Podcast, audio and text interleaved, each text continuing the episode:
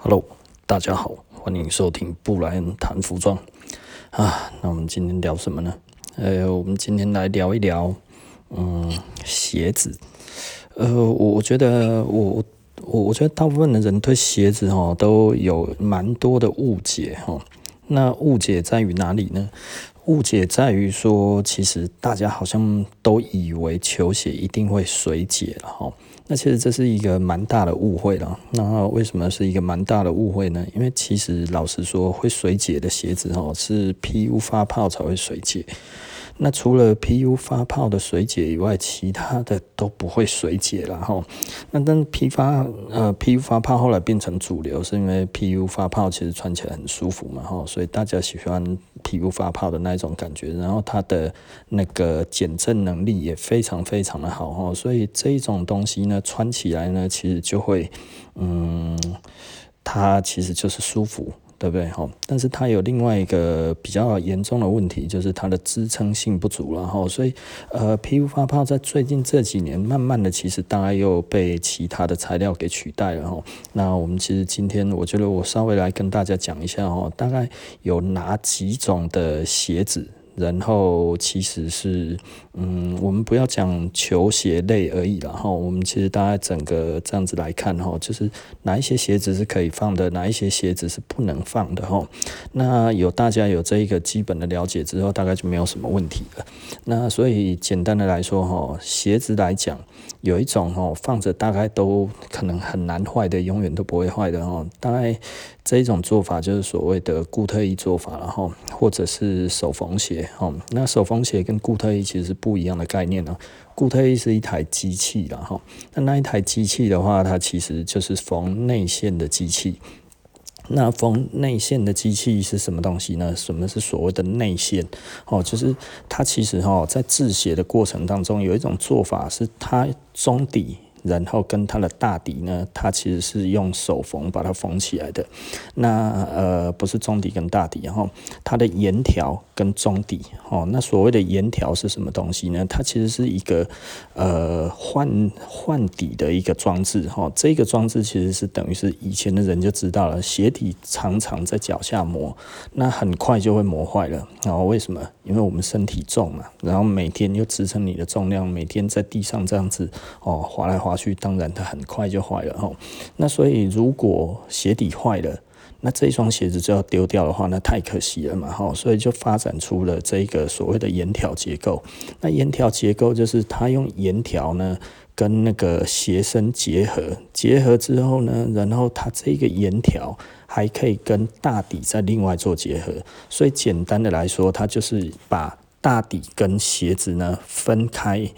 呃，两分开成两个部分，然后让它可以呃可以更换的一个一个做法哈。那这一个做法来讲的话，其实当后来有机器出现的时候，这个机器哦叫做固特异机器哈。那所以大家就说这是固特异的做法，但是它实际上其实是所谓的内缝线的做法了哈。那所以它其实做了这样子的一个鞋子之后呢。呃，基本上只要是这样子的鞋子呢，除非线断了，不然的话呢，它都不会坏，底也不会坏哈，东西通通都好好的。那很多人看了那个很皮跟啊什么那些，他就会觉得，诶、这个是不是木头哈？他会觉得，那个是木头底哈，其实。木头底是非常烂的底，然后所以千万不要一直去讲那是木头底哈，因为你看那一层一层的那个不是年轮哈，那个是一层一层的皮哈，把它叠起来，然后所以有的时候很多人你看到哎、这个是木底的，那不是木底的哈，木头哦，如果让你这样子一直踩踩踩哈，你要知道木头你用铁锤一直锤它，最后会怎么样？会碎掉，好不好？因为它是有方向性的，所以木头不可能可以当成鞋跟的底，然后那但是呢，有木屑压起来的那一种比较烂的那个，那个其实是啦啊，但是那一种东西，你要是碰水几次之后，它就故意的整个就膨掉了，嘛膨胀了哈，所以那个其实不太能用了哈。那所以简单的来说哦，那一种叫皮根，那当然不一定要皮根，也有橡胶。对不对？哈，橡胶底，然后皮底什么这些，其实都很适合当成那个鞋底的材料了哈。那当然，橡胶的话，它就是比较呃耐磨嘛哈。那所谓的耐磨的话，其实就是因为它比较有弹性，所以呢，它碰到地上的时候，当你在摩擦的时候，它其实比较有弹性的东西就比较不会磨损，所以它其实是靠它的弹性在抗磨损的哈。所以它是为了要它软，不是要它硬哦，它不是用硬去对抗这个摩擦力哦，它是用软 Q 嫩 去对抗摩擦力，哦听得懂意思的哈。所以简单的来说哈，所以橡皮哦比较软哈，那个比较有 Q 度哈，它的耐磨其实是比较好的了哈。有一些人可能搞不太清楚哈。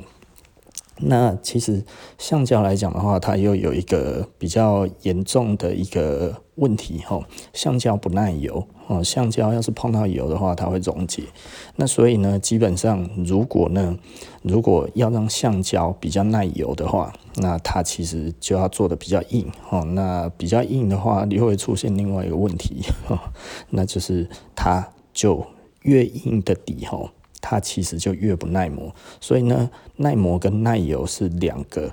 好，在橡胶里面，它其实你要记住哈，耐磨跟耐油这两个东西是矛与盾，哈，它无法兼得。所以你的鞋子要耐油，它就不会耐磨；你的鞋子要耐磨，它就不会耐油。所以要看你在行走的。路是在哪里？当然，你如果就是在船上甲板什么那一些什么地方这样子油污很多的地方哦，你工作的地方都是油，那你就要穿耐油的鞋底，那就不可能用一般的橡胶。你如果穿一般的橡胶，因为它那个一般的橡胶碰到那个油的话，它会软化，所以你会像脚底踩到肥皂一样，你绝对再也爬不起来了哈。哦，那好，OK，我们这里大概就讲完了哈。那所以呢，简单的来说，有一种做法就是我们所谓的手缝鞋，它基本上都是不会坏的。哦，那但是有很多人就会觉得，我要如何分辨它是不是手缝？嗯，老实说了哈，除非你很专业，不然的话你分不出来。就算在卖鞋子的人，通常也分不出来。哦，那我的话分得出来吗？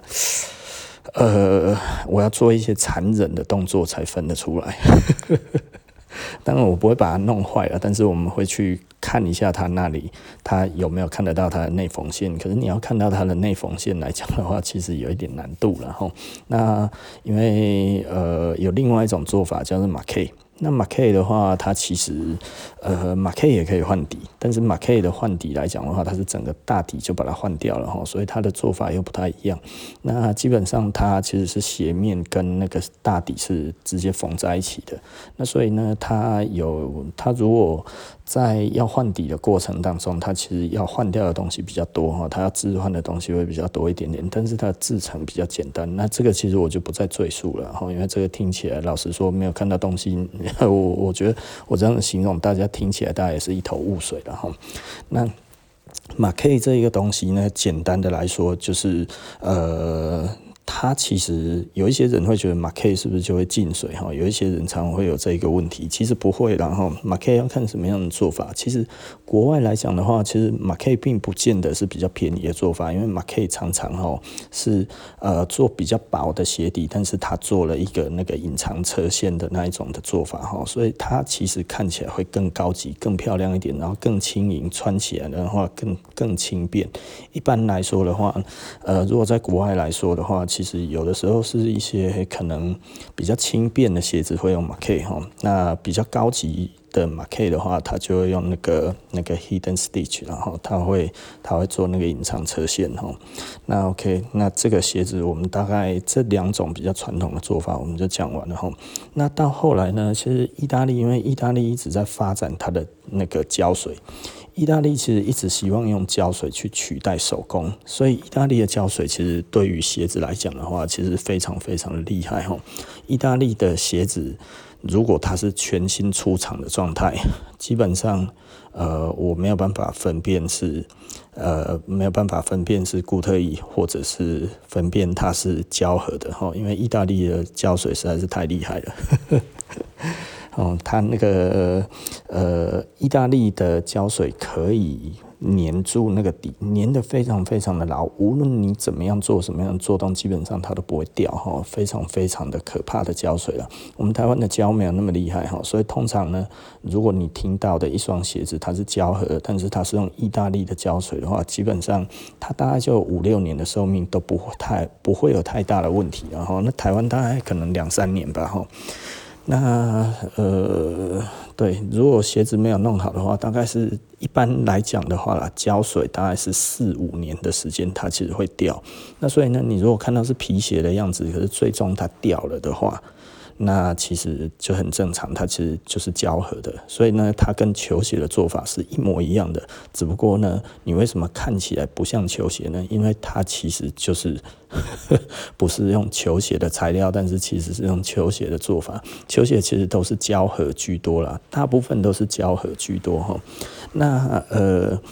胶合的东西来说的话，基本上如果真的坏了，其实也很简单，嗯，就是把它那个底重新呢，再把它呃卸下来之后，然后再把它重新上胶，然后粘起来，基本上嗯，可能又可以穿了，但是要看你的胶。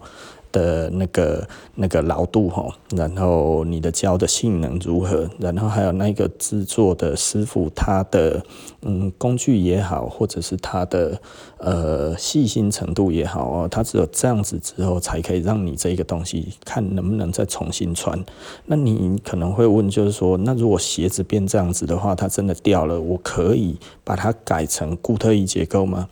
呃，基本上都可以哈，基本上球鞋都可以。那只不过就像我们上次跟那个大特搜讲的一样哈，就是说，嗯，那要看你要准备要花多少钱，然后如果你有很多的钱要花的话，当然是 OK 的，然后那当然你没有很多钱要花的话，其实就那就不 OK 了。哦，所以是看你准备多少钱的问题，不是这个行不行哦，基本上都行。哦，那但是价钱是一个问题啦哈。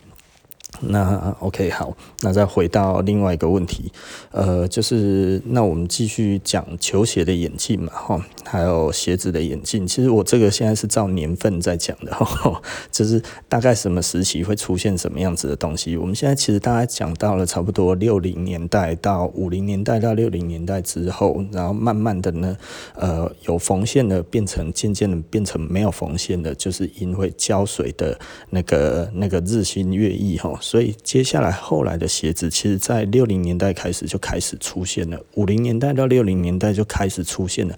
不用胶，不用缝线的鞋子，因为那个时候胶水其实真的是越来越厉害了哈。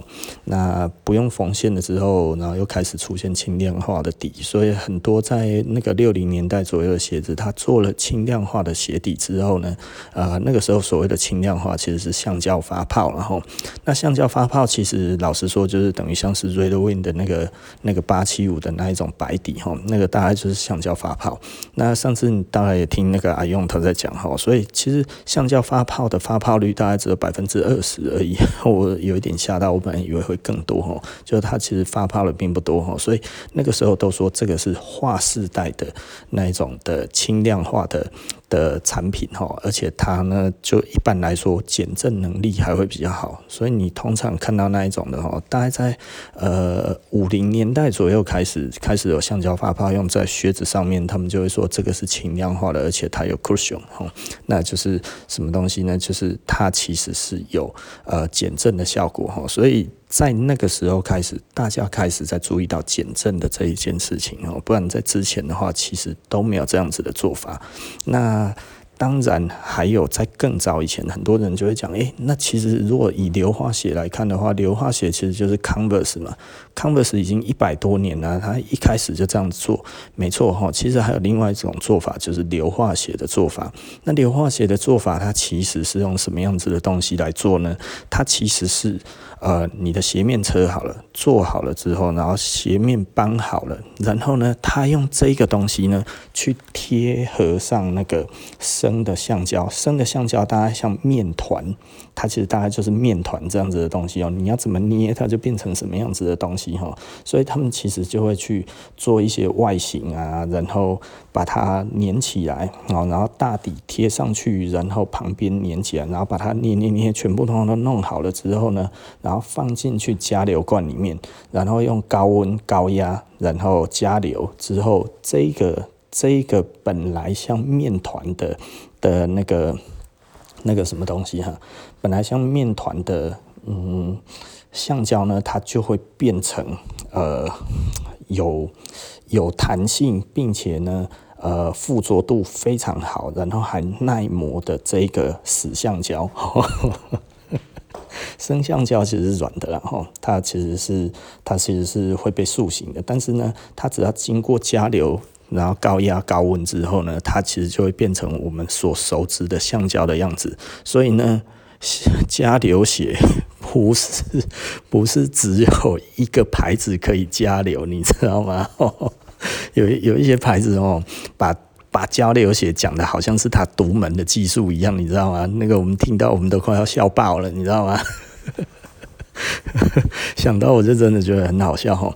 加流其实是只要是 Converse 那一类的，无论你是你是便宜的还是贵的哈，无论你是那个那个 Balenciaga 的 Balenciaga 最近有做加流鞋嘛哈，Balenciaga 还是谁？那无论你把 Balenciaga 一双好几万的，然后或者是你是 Comme des Garçons 一双好几万的，或者是你是一双夜市的。哪一种呃，或者是什么逢甲夜市的那个复发牌，对不对？吼，一双两百五的、两百九的、三百九的，这些其实都是一样的做法，它是一样的步骤，但是呢，差别差别在哪里？它其实可能料子不一样而已，哈。也就是说，它其实呃料子实不实在，其实嗯，刚刚怎么说？还有它的手工漂不漂亮？还有这一方面这样子，因为它其实完全需要人。手慢慢去贴合的哈，做那个 Converse 哦，这种鞋子它其实是每一双呢都是有人手去贴出来的，他没有办法用机器贴然后。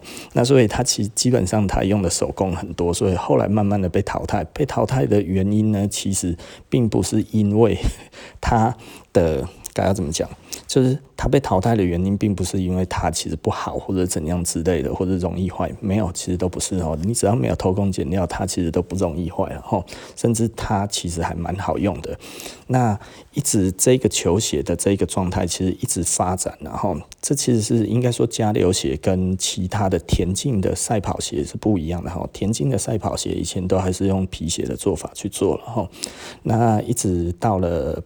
那个七零年代、六零年代之后呢，这个这个东西开始产生了革命性的变化，就是胶水的的这个东西取代了取代了本来的手缝。那取代了本来的手缝之后呢，加流鞋跟这个，因为加流鞋本来一直就是在于这一种便宜的鞋子，还有工人的鞋子，再加上某一些简单的室内的运动鞋，比方说篮球。哦，Converse 那个时候主打的其实它是室内的运动鞋，哈，所以因为篮球都是室内打的，你知道吗？哈，篮球不是室外运动了，哈，篮球的发明人其实大家都知道，哈，这个他其实当初设定它其实是为了因为暴风雪，哈，冬天的时候。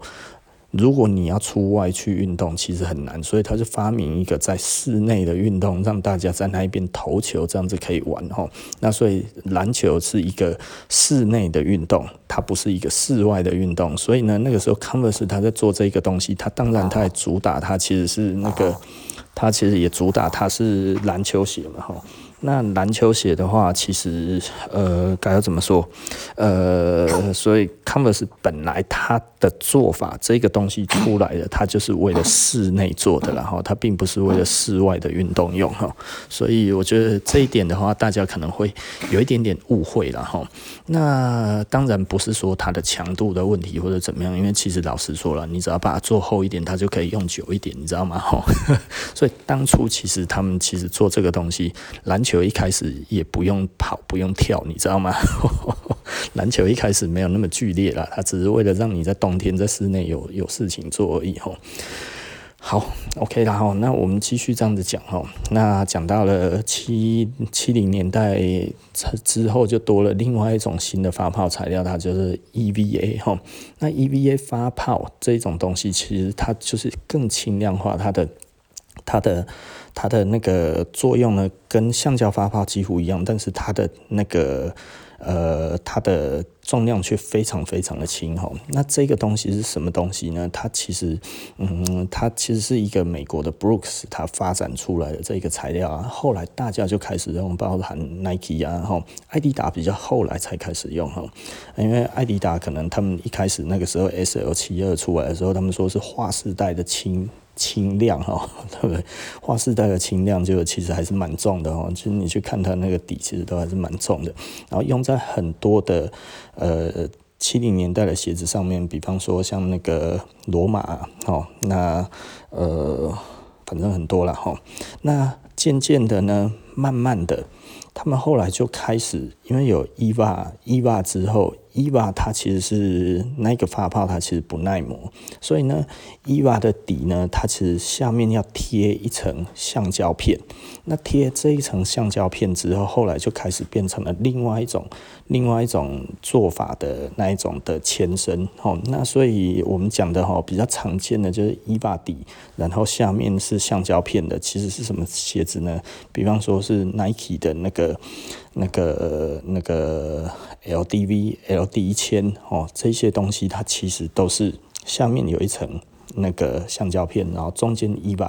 EVA 上面呢，再粘住什么东西，就粘住鞋面，哦，这样子的东西其实就是造成了那个呃慢跑的旋风哈，在七零年代这样子，大家哇，这个鞋子好轻哦，好好跑这样子哈，啊就爱造诶，然后 所以七零年代哈，整个马拉松什么是非常非常的盛行，就跟现在一样哈。那呃，一直到了八零年代左右开始哈，八零年代出现了另外一种东西，在意大利出来的，我记得这些东西应该是意大利的。我可能还要再去考证一下，但是大家大概知道就好。就所谓的 capsule，那 capsule 这个东西是什么东西呢？就是它其实呢，就是它是改良的加流血。那改良的加流鞋，它如何改良呢？它其实就不再用人手去贴这个鞋底了，然后它不去贴那个侧侧墙，它也不去用去贴大底，它一次呢就先把生料，然后呢变死料，什么意思呢？就是它把这个东西用模具，然后呢去把它。呃，直接生橡胶变成死橡胶，变死料出来之后呢，然后再用胶水粘住鞋子之后，然后再把它车起来。那这一种东西就变成八零年代常见的鞋子。Nike 的第一双应该就是 Air Force One，那或者是之前的，应该说 Air Force One 是比较划时代的，它并不是第一双了哈。那因为之前可能还有呃 All Court。我记得 All Court 应该可能是比较早的，然后那呃，但是 Air Force One 是用 Capsule 之后发现可以做的另外一个优点，那一个优点是什么呢？它可以在里面放气垫，哦，因为它 Capsule 起来之后呢，其实它就是整块底呢。它其实整块底就是就是一个凹槽船型这样子的东西，然后呢，所以它里面可以填覆，可以做什么？可以做减震，可以做什么？这样子通通加在里面，然后鞋面再弄上去之后车起来。所以那个时候其实后来 Nike 就做了这一个专利，就是 Air Force One，从 Air Force One 用 Capsule，然后开始这样子之后，哇靠，大家就开始要藏很多的东西在里面，这样子在 Capsule 里面做这些东西。那 Capsule 其实就是等于整个八零年代。通通都非常风靡的一个做法哈，然后一直到了九零年代之后，哎，突然，呃，应该是说哪一双鞋子非常非常的红，嗯。那个时候，简单的来说，因为呃越来越多的鞋子在重视减震这件事情，所以呢，大家其实开始在于这一些东西，Nike 用 Air，然后有一些其他的牌子就用其他的东西，然后后来就开始出现了 PU 发泡的东西。那 PU 发泡有一个很重要的、非常大的缺点，就是它其实是所谓的动态分子哦，就是你在穿着的时候，它这个东西呢，呃，它不会，嗯。它它会紧密的结合。你在有压力的情况之下哈，你一直在使用的时候，它其实会越来越紧密，越来越呃和呃就是它它它就不会，它就不会呃，该要怎么说？如果哈，人家常讲的，就是现在的鞋子哈，现在的鞋子就所谓的 PU 发泡的鞋子，这种鞋子呢，你常穿的话它不会坏，但是你不穿的话呢，它就会裂开，因为因为它是动态分子哈，那所以呢，简单的来说，你要是没有在做动的时候呢，它这个东西就会裂开。我们讲的是水解，然后那但是它其实就是等于 powdering，然后外国人讲 powdering，它就会变成一颗一颗这样子的东西。也就是说，它本来里面的这些东西都是粘在一起的，但是因为你没有压力把它压在一起的时候呢，它就会渐渐的每一个每一个就会分开来。那分开来之后还会变得黏黏的哈，所以我们就讲它水解了哈。那还有氧化这些的作用这样子的哈，大不不一而足了哈。大家有很多种的说法，但是简单的来说就是它就坏了。哦，那所以 PU 它有非常好的吸震性，然后还有这些东西，但是呢，呃，它也不需要用 capsule，哦，那所以它其实就是我可以直接呃做一个，大家怎么讲，就是就是用模具直接出来一个形之后呢，然后跟那个结合在一起，然后结合在一起之后呢，就会变成一个哦非常嗯。不一样的鞋子，那所以那个时候大家其实就是不再拘泥于一定要什么样子的形式哈。那如果以 PU 发泡来讲的话，实际上从什么时候开始呢？如果以 Jordan 来讲的话，它就是一九八七年的 Jordan 二代就开始了哦，Jordan 二代就已经有了。可是那个时候的密度比较不一样哈，我可能它是不一样的材质，但是我不是很清楚那是什么。然后它三代、四代，其实它就已经是 PU 发泡了哦，到五代也是哈。然后六代，六代是到的那个最盛行的时候，呵 呵六代它基本上整个就是，而且六代的时候又做了另外一个不太一样的东西哦。它那个时候开始，它鞋底做了所谓的 TPR，TPR 是什么东西？它其实是一种塑胶，那它可以提供什么样子的状况的？的的一个体验呢，就是它看起来它可以让那个鞋底有果冻的感觉，对不对？哈，最有名的当然就是十一代，然后十一代整个就是果冻底嘛，哈。那但是它并没有橡胶的存在，它没有橡胶成分哦，所以它其实可以做到半透明。那它可以做到半透明，甚至到蛮透明的这一个状况哦。但是 TPR 有一个问题，TPR 是呃等于它大概放几个月之后，它就会开始变黄。那所以呢，最好不要买透明的 TPR 的鞋子哈，因为你无论放得再好，它都会变黄，然后会慢慢变浊，然后它就会慢慢的变成什么东西都看不到了，而且黄黄的，有的时候看起来很恶心哈。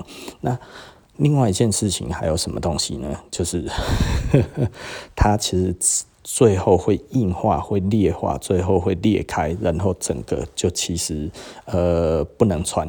那你穿起来会觉得好像是，呃，该要怎么讲？穿着石头鞋一样哈，它脚走在地上就会咔咔咔咔咔这样子哈，然后它就会一直碎掉，一直碎掉，一直碎掉。这是 TPR 的特性哈，大概差不多在呃五六年、六七年之后，它就会变硬哈。那其实我们刚才在讲的哈，就是像会水解的，就是呃。那个那个 PU 发泡这个东西，然后再来呢，还有另外一个东西的发泡哈，那又其实又不一样了，大概就是 Jordan 一代的那一种发泡，它其实比较类似于保丽龙，那这种东西其实就不会坏，但是呢。类似这一种的宝丽龙的这种的材质呢，其实老实说我不是很清楚那是什么材质，它它有它自己的那个名称，但是我没有真的很清楚那叫什么，这个可能有一些人比较知道了。那这个东西就不会水解了，Jordan 十一代是不会水解的哈，Jordan 十一代它也不会。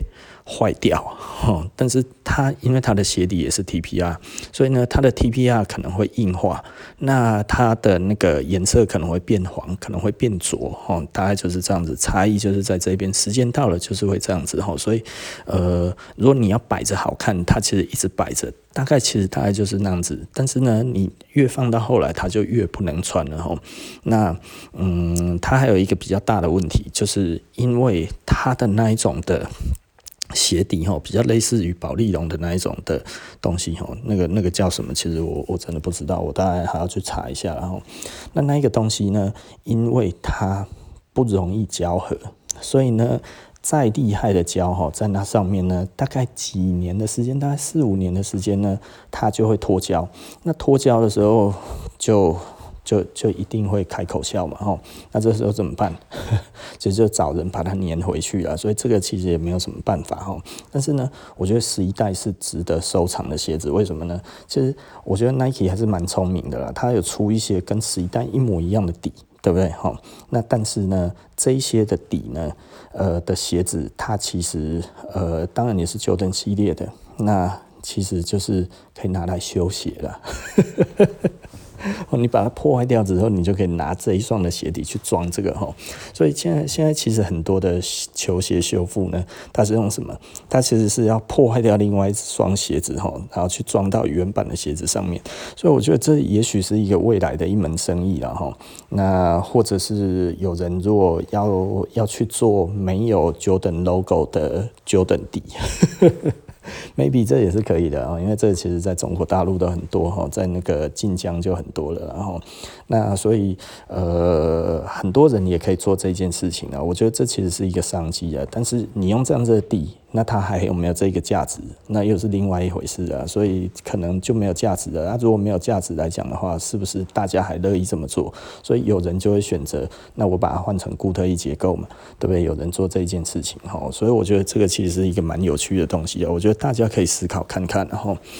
好，那我觉得以这样子来看的话，纵观我们整个这样子讲起来，然后当然到现在新的来讲的话，还有艾迪达的 Boost，然后那 Boost 它是呃另外一种材质，然后人家就说上次阿勇啊就讲它其实是那个 TPR 发泡，那 TPR 发泡我不知道 TPR 发泡会不会有 TPR 的特性，也就是说呢，过几年之后它是不是会硬掉，然后会不会脆掉哈？这个我其实我不知道，但是呢，如果是 TPR 本来的 TPR 它其实就是。会有这样子的呃材料特性，就是它会变黄变硬，然后呢呃会变脆，好，所以也许 Boost 过几年也有可能会产生这样子的问题的，这个我其实我不知道哈。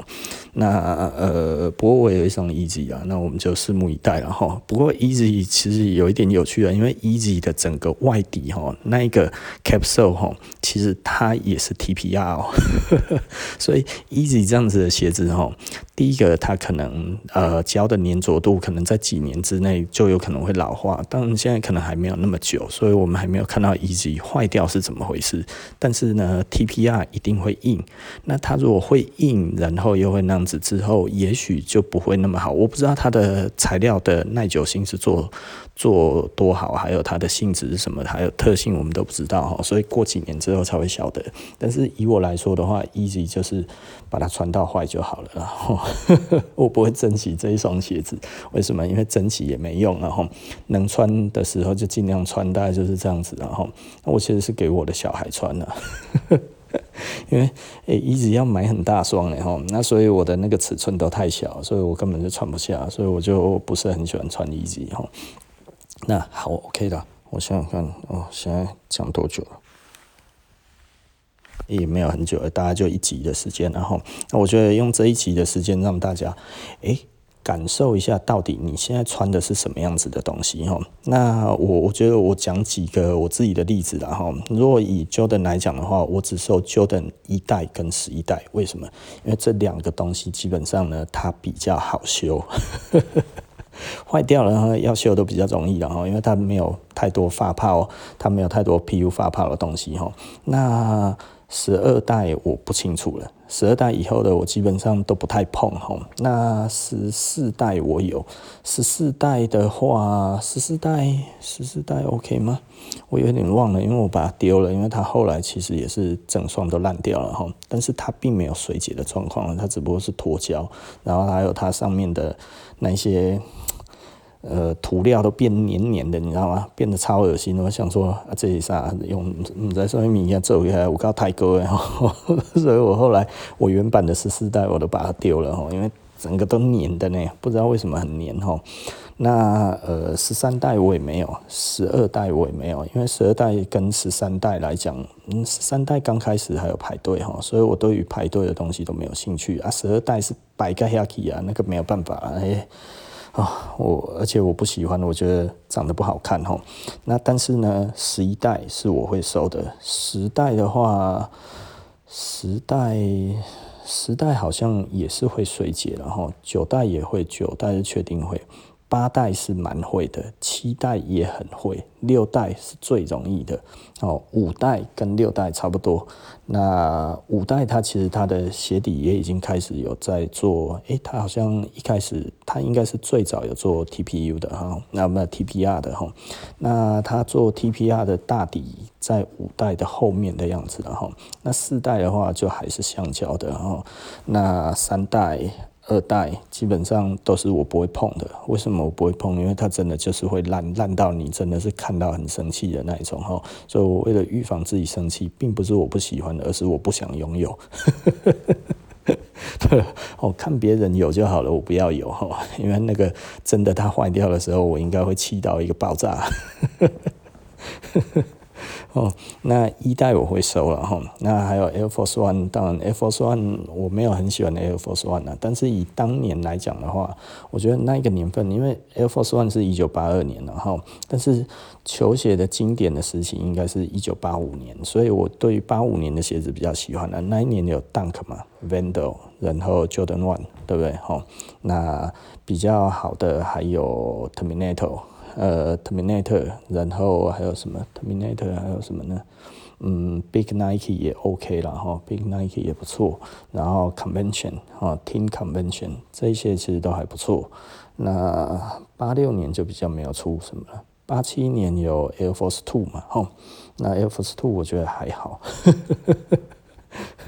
好了哈，OK，那所以我会收的大概就是这一些球鞋，还有七零年代的球鞋。七零年代的球鞋因为都不会坏了，所以我基本上，而且那些胶，嗯，可能因为材料特性的关系哦，那个时候其实材料跟那个东西的结合，用那些胶其实粘到现在都还是 OK 的哈。那但是呢，呃。